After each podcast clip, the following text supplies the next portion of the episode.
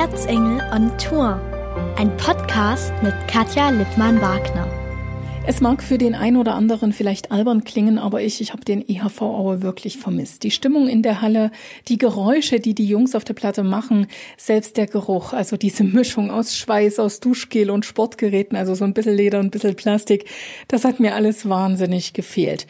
Nur wer den Handball liebt, sag ich jetzt einfach mal, egal ob Experte, fachkompetenter Experte oder einfach nur leidenschaftlicher Fan, der versteht, wie sehr ich ihn vermisst habe.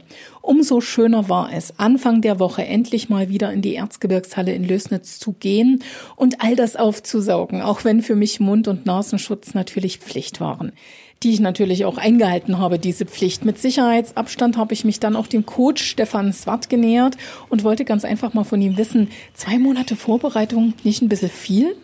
Nee, zwei Monate habe ich gesagt, brauche ich einfach, um, wir haben jetzt die letzte Trainingseinheit am 13.3. gehabt. So, und äh, die Zeit braucht man einfach, um den Körper wieder an diese Belastungen zu gewöhnen. Und äh, ich bin froh, dass wir die Zeit jetzt haben. Ich hoffe auch, dass der Plan wirklich so aufgeht und wir am 3.10. dann wieder anfangen können. Es wäre natürlich katastrophal, wenn wir uns jetzt äh, acht, neun Wochen vorbereiten und dann heißt es äh, Rolle rückwärts und es geht doch nicht. Das wäre ja, schade.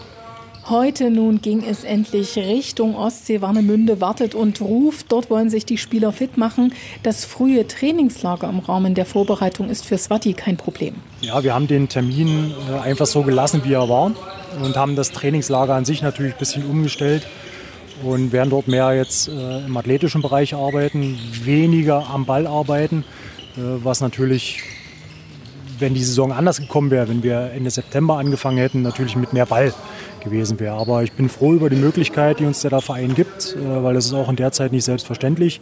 Auch diese Sportschule, in der wir dort sind, in diesem Seglerheim, uns diese Möglichkeiten gibt, äh, nur in Zweibettzimmern unterzukommen und nicht in diesen Großraumzimmern, wie wir sonst immer waren, mit fünf, sechs Mann.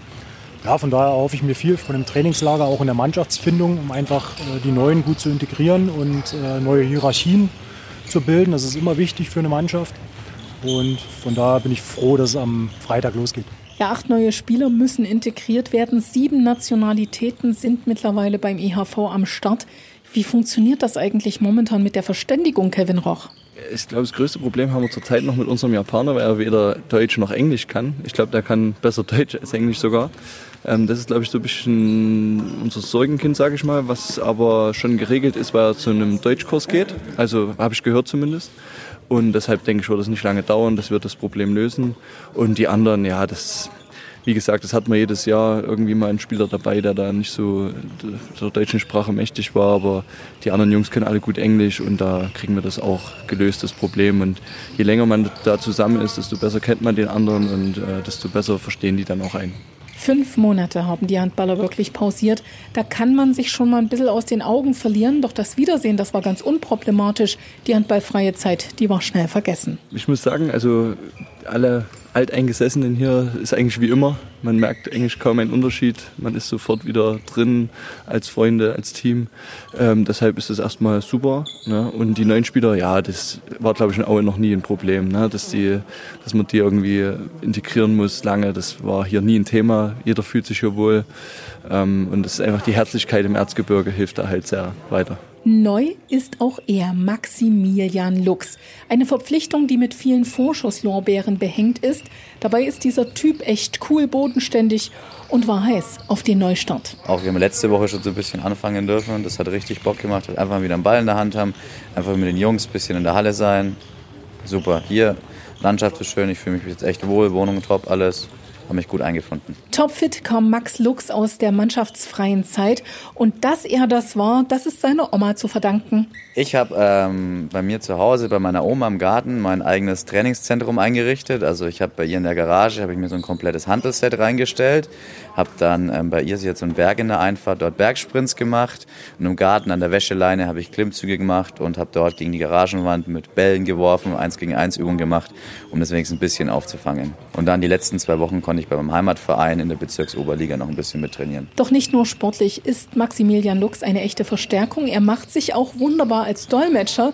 Sein Englisch ist nahezu perfekt. Ja, perfekt jetzt nicht, aber ähm, ich habe ja vorher schon ein paar Mannschaften gespielt und hatte da immer so ein bisschen sogar die Aufgabe, mich um die ähm, auswärtigen Spieler zu kümmern aus anderen Ländern. Von dem her habe ich damit Englisch kein Problem und Englisch ist auch Teil meines Studiums. Also das klappt ganz gut bei mir und auch bei den anderen Mitspielern. Also ich habe jetzt keinen erlebt, der da irgendwie Probleme mit Englisch hat. Eine neue Zeitrechnung, die hat in diesem Sommer auch bei Pascal Bochmann begonnen. Das Eigengewächs, das hat seinen ersten Vertrag im Zweitligateam unterschrieben und das hat sich natürlich richtig gut angefühlt. Das ist ein sehr gutes Gefühl, also trotzdem die Bestätigung zu bekommen, dann weitermachen zu dürfen und ja, seinen Weg gehen zu dürfen und sich zu verbessern. Auf das Trainingslager in Warnemünde freut sich Bochmann natürlich. Schließlich steht eine ganz intensive Zeit mit dem neuen Team ins Haus. Ja, ich denke, das wird dann mehr oder weniger auch eine sehr gute Teambuilding-Maßnahme sein. Ich denke, wir werden da alle sehr gut zusammenkommen. Es ist ja auch eine Woche, haben unser erstes Testspiel und ich denke, das wird äh, sehr interessant und äh, eine gute Woche. Ach so, eins war da ja noch. Bei Frauen würde man sagen, wer schön sein will, muss leiden. Mache ich ja auch. Ich kämpfe permanent gegen meinen Grunz-Grunz-Wow-Wow an und zwinge mich zu gelaufenen Kilometern.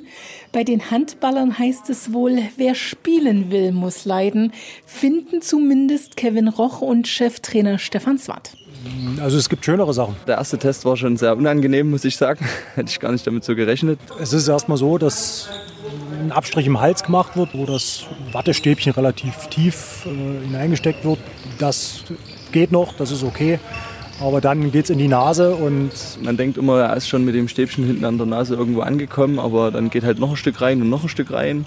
Irgendwann denkt man, na, jetzt reicht's aber, und dann dreht er nochmal das Stäbchen und also das ist wirklich so entziehen, brennen ganz hinten irgendwo im Kopf, ist schon verrückt. Die Krankenschwester hat sich gefreut, dass viele gestandene Männer für sie geweint haben, aber dann war es eben so. Aber wir sind alle Männer, wir stecken das weg. Wenn ich daran denke, dass wir das jetzt jede Woche machen wollen, nicht schön. Was tut man nicht alles für die eigene Gesundheit und für den Schutz des Teams? Die Belohnung könnte es dann Anfang Oktober geben, wenn die Jungs in der Erzgebirgshalle oder besser gesagt in der Erzgebirgshölle auflaufen. Swati drückt dafür jetzt schon mal die Daumen. Ich hoffe natürlich, dass wir mit Fans starten können.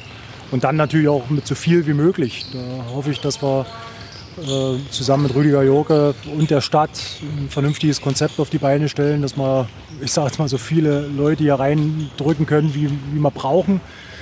Und dann hoffe ich, dass alle gesund bleiben und wir wirklich am 3.10. gegen Rimpa starten können. Na dann, macht euch fit an der Ostsee. Ein bisschen Neid ist da schon dabei.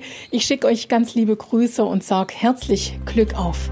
Das war Erzengel on Tour, ein Podcast mit Katja Lippmann-Wagner.